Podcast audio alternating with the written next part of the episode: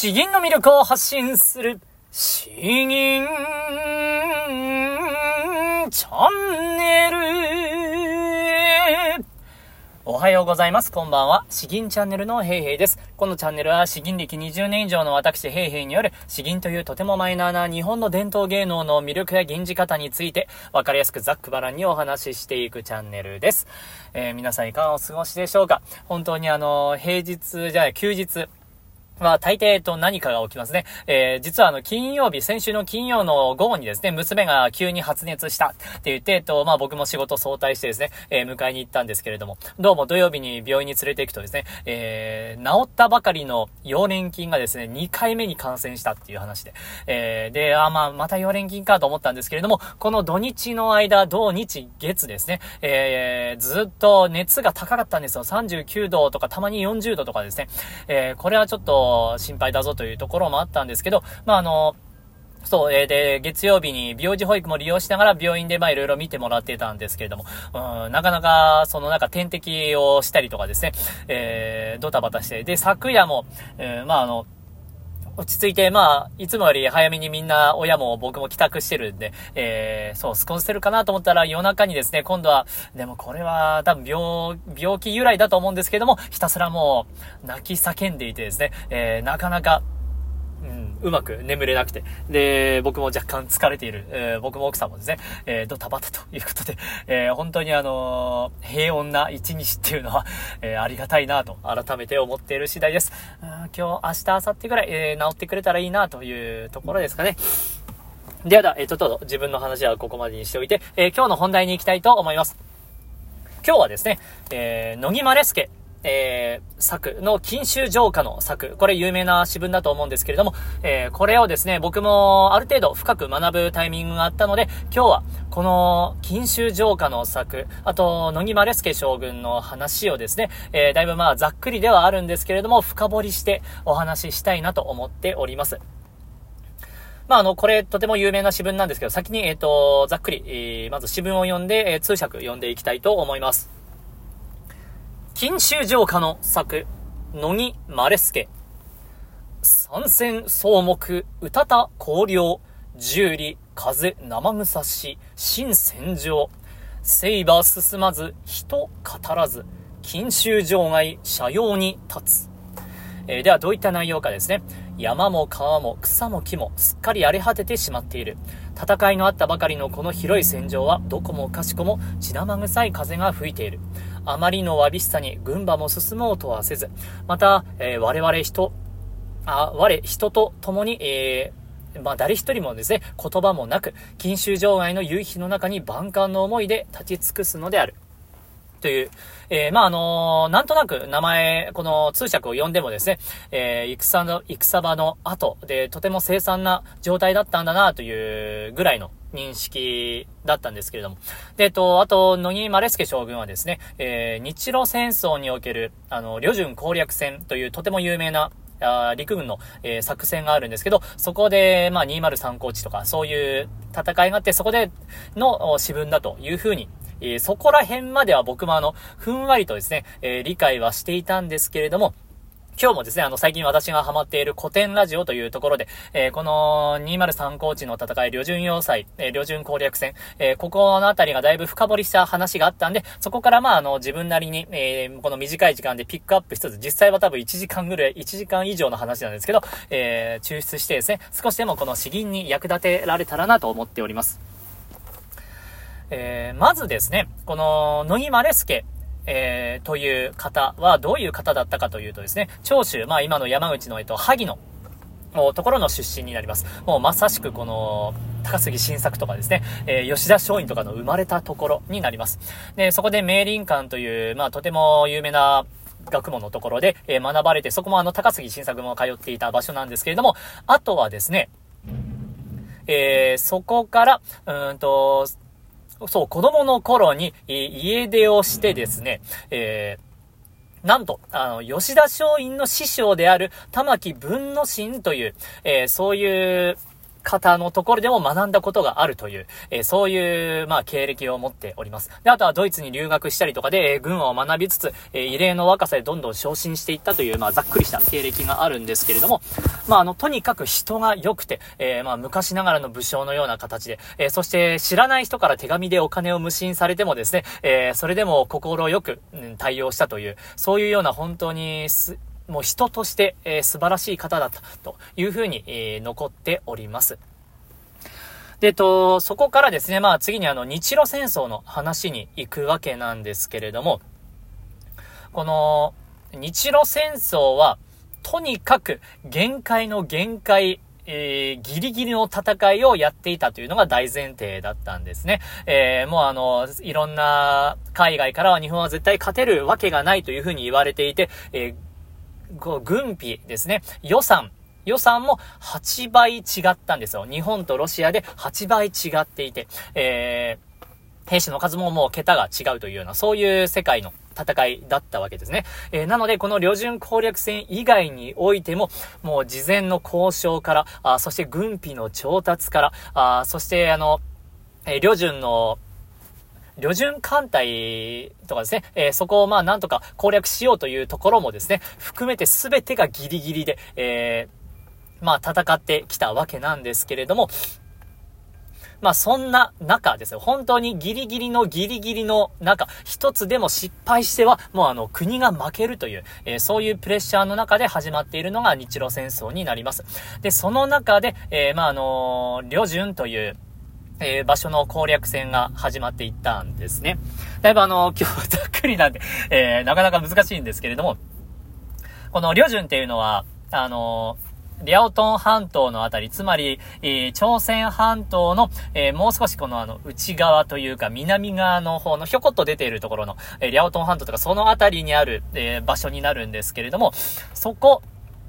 ですね、えそこにはですね、あの、旅順艦隊っていう、まあ、あのすごい、あの、戦艦、あ戦、水軍の大きい軍隊がいるわけですよ。で、えー、それともう一つですね、バルチック艦隊っていうのが、ロシアではですね、まあ、もう一個大きい艦隊がいて、えー、その二つの水軍が、あいると合わさると、日本は確実に負けると。もうすでにもうあの、それぞれの艦隊と直で戦っても負けるかもしれないのに、その2つが合わさったらもうどうしようもないねってよ。えー、でも負けが確定してしまうから、それぞれ個別に撃破しないといけないよねという、えー、そういう流れに起きております。で、えー、その旅順艦隊を最初にやろうとしたんですけれども、なかなかにうまくいかず、水軍が、水、水軍って言うじゃないですか。えっ、ー、と、なんですね、陸軍と海軍か、海軍、水軍じゃなくて、海軍、えー、の、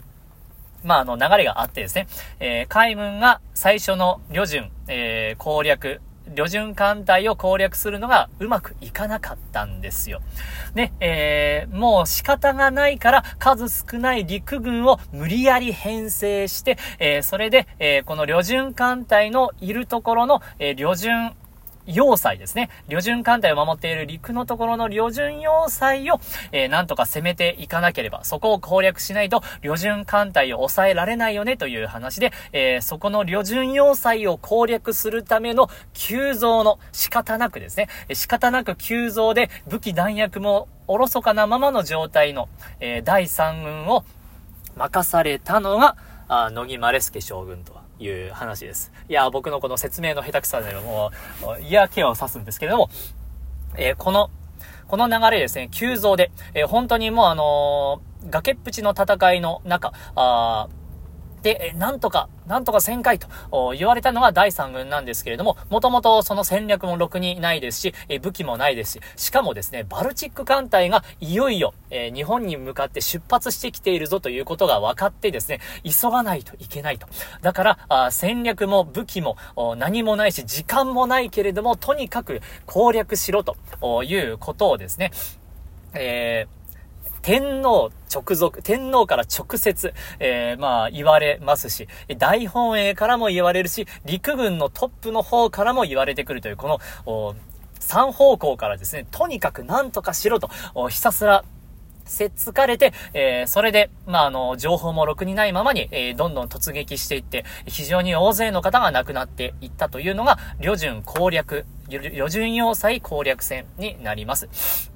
えー、そこの中でもですね、えー、多分10万人以上の方が突撃していって、えー、その、まあ、2割ぐらいが、3割ぐらいが負傷して、えー、まあ、2割ぐらいの方が亡くなっているという、だから満単位でですね、満単位の人が、あ亡くなっているような、とても凄惨な場所です。え、さらにもう一つ言うとですね、この旅順要塞攻略戦がうまくいかなかったんですよ。結局はうまくいかずに、えー、まあ、あの、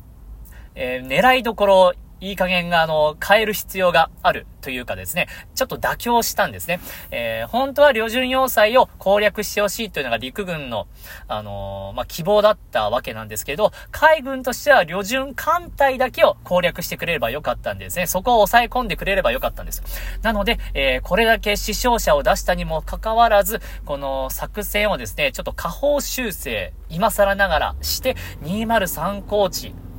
を、えー、抑えれば、なんとか、なんとか、本当になんとかなりそうだということで、203コーチの戦いが始まってですね。とはいえ、この203コーチの戦いもですね、相変わらず本当に、もう、えー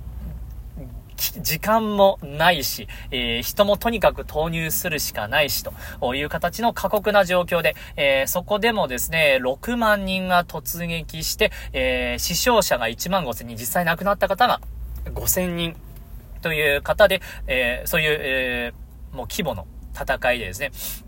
えー、三々たる有様と。で、そういった中で、えー、野木丸助将軍の長男もですね、えー、亡くなったという形になっております。まあ、あの、途中でこの203高地の戦いはですね、えー、本当に戦果が上げられなかったので、えー、もう児玉源太郎氏に、まあ、あの、指揮権が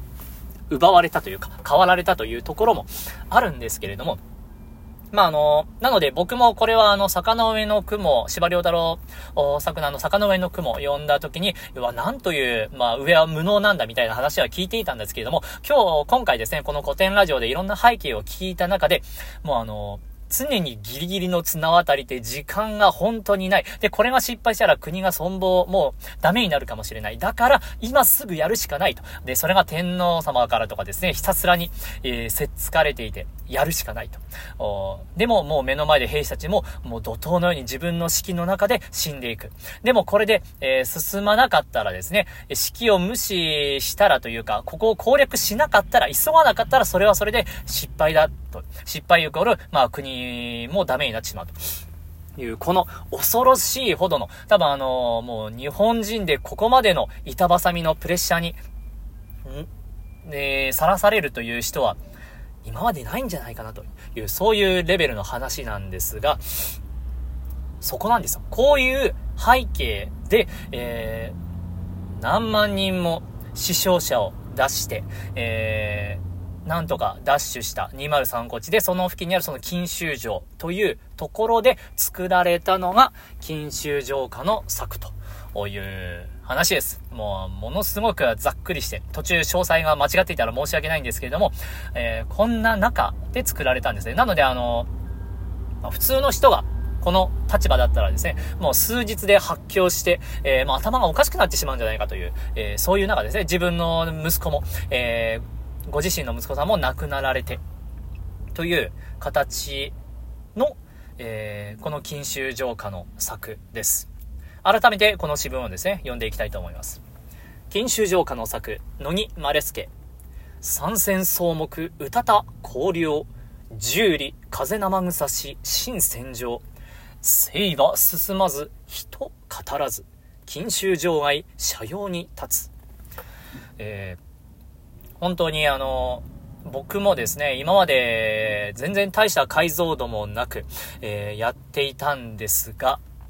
うん。あの、桁が違いますね。えー、この戦の規模といい、えー、その本人の、境遇ですね。えー、そして、野木将軍はもうものすごく元から人が良かったんですよ。で、そんな方がこの中で、えー、やりきってるという形なので、えー、もうあの、この新聞はですね、もう軽々しく吟じること、本当にこれあの、できないなっていうふうに 思いました。なので、今日この後、吟じるのやめようかなって本当にちょっと思ったんですけれども。まあ、それだと元も子もないんで、えー、まあ、こちらの銀を、えー、改めてこんな感じで紹介させて、えー、いきました。えっ、ー、と、この死をですね、銀じる際の話、さらさらとちょっと移りたいと思うんですけれども、まあ、あの、とにかくですね、えー、下っ腹に力を入れて、えー、声をもう下に吐き続ける。吐き続ける。うん、声を、なんというんだろうな。多分きっと、これを吟じるのは、あの、なんていうかもう、下から、下から、ドロドロしたものをとにかく押し出す、絞り出す、ぐるぐるっと出して、出して、出し、で、えー、もう血をですね、じっとり這わせるような、あそんな銀、えー、想像を絶するような重たい銀っていうのが、あまあ表現する上ではやっぱり、えー必要なんだろうなと思います。少なくとも高らかに銀ずるとかですね、えー、この感情をストレートに出すっていうような銀じ方ではないんだろうなと。本当にこれでもかというぐらい、お腹を痛めるんじゃないかっていうぐらいの、えー、本当になんか重みを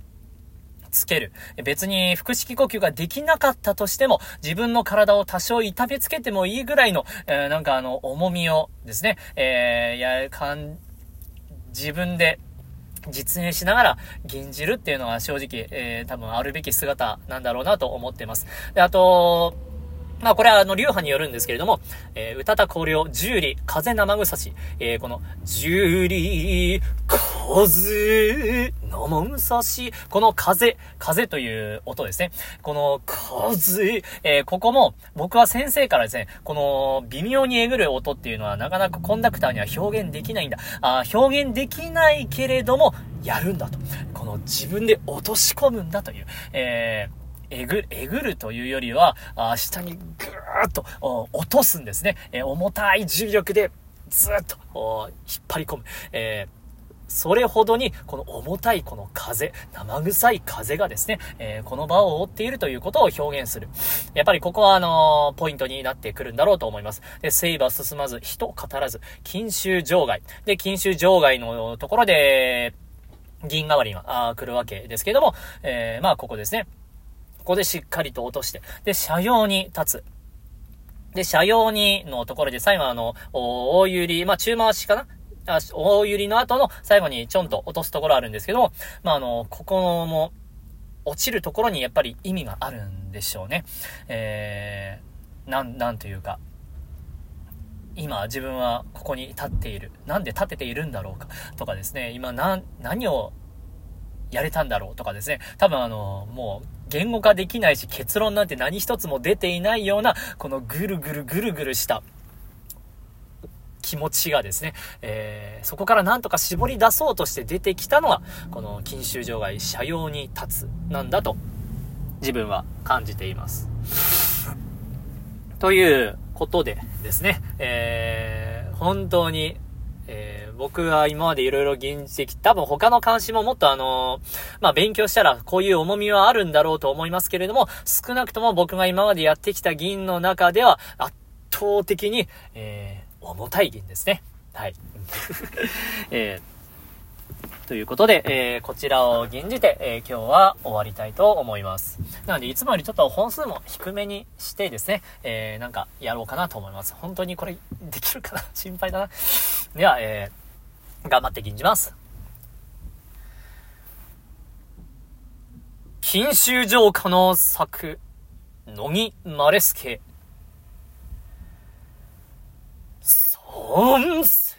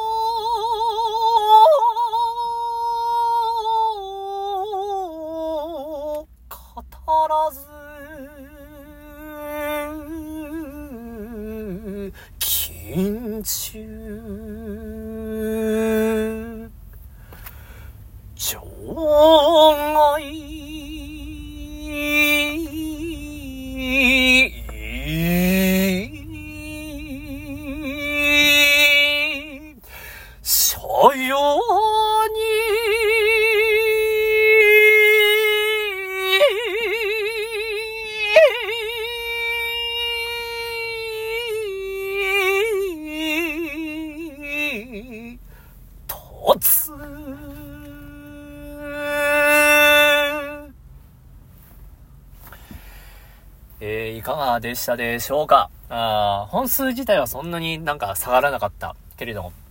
あれですね、えー、いや、自分でもびっくりなんですけど、吟じている途中に若干涙が出ました。これから出社する前のなんですけれども、えー、あれですね、本当に、背景を自分なりにしろ、やはりあの、うん、えー理解を深める、深めた上でですね、えーこの詩文一文字一文字に思いを、うん、馳せるとですね、えー作者の思いが、もちろんそんな100%来るなんて全然思わないですけど、今までがですね、まあ数パーセントだったのが、まあ10%、20%ぐらい、えー、ガツンと来てですね、えー、本当に、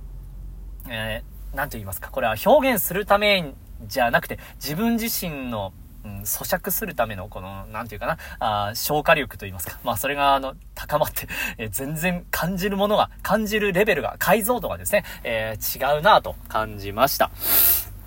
いやー、これはあの、本当にあの週明け早々にやろうかどうか思ったんですけれども、やはりまああの、こういう情報はですね、仕入れてすぐにアウトプットしないと、やっぱりなんかどんどん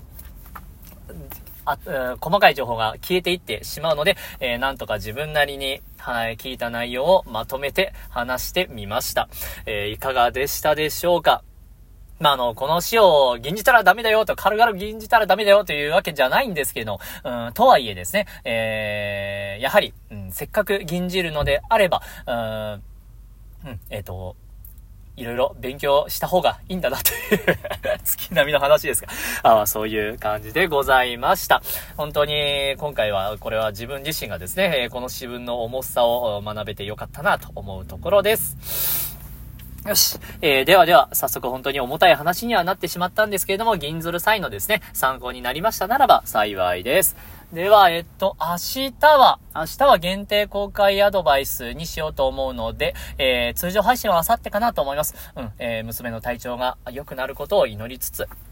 えー、引き続き、えー、配信頑張りたいと思います。ではでは、詩吟の魅力を発信する詩吟チャンネル今日は以上です。どうもありがとうございました。バイバイ